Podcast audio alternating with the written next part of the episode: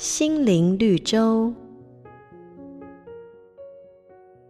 战国时期，燕国有一个年轻人，听说邯郸人走起路来姿态潇洒又优雅，于是他就决定要跋涉千里到邯郸学他们走路的样子。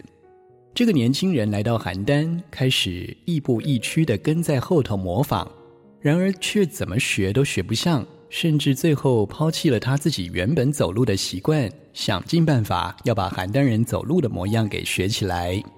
就这样一连过了几个月，年轻人身上的盘缠用尽，只好回家。可是他不但没有学会邯郸人走路的样子，还把自己原先走路的方式都给忘了，只好狼狈地爬着回去。亲爱的朋友，你怎么看待自己呢？是否觉得别人所拥有的总是强过自己？圣经有一句话说，就是你们的头发也都被数过了。所以，当你对自己感到质疑的时候，请记住，你所缺乏的丝毫不能减低你在上帝面前的价值，因为他已经完全接纳了这样的你。瑞圆银楼与您共享。丰富心灵的全员之旅。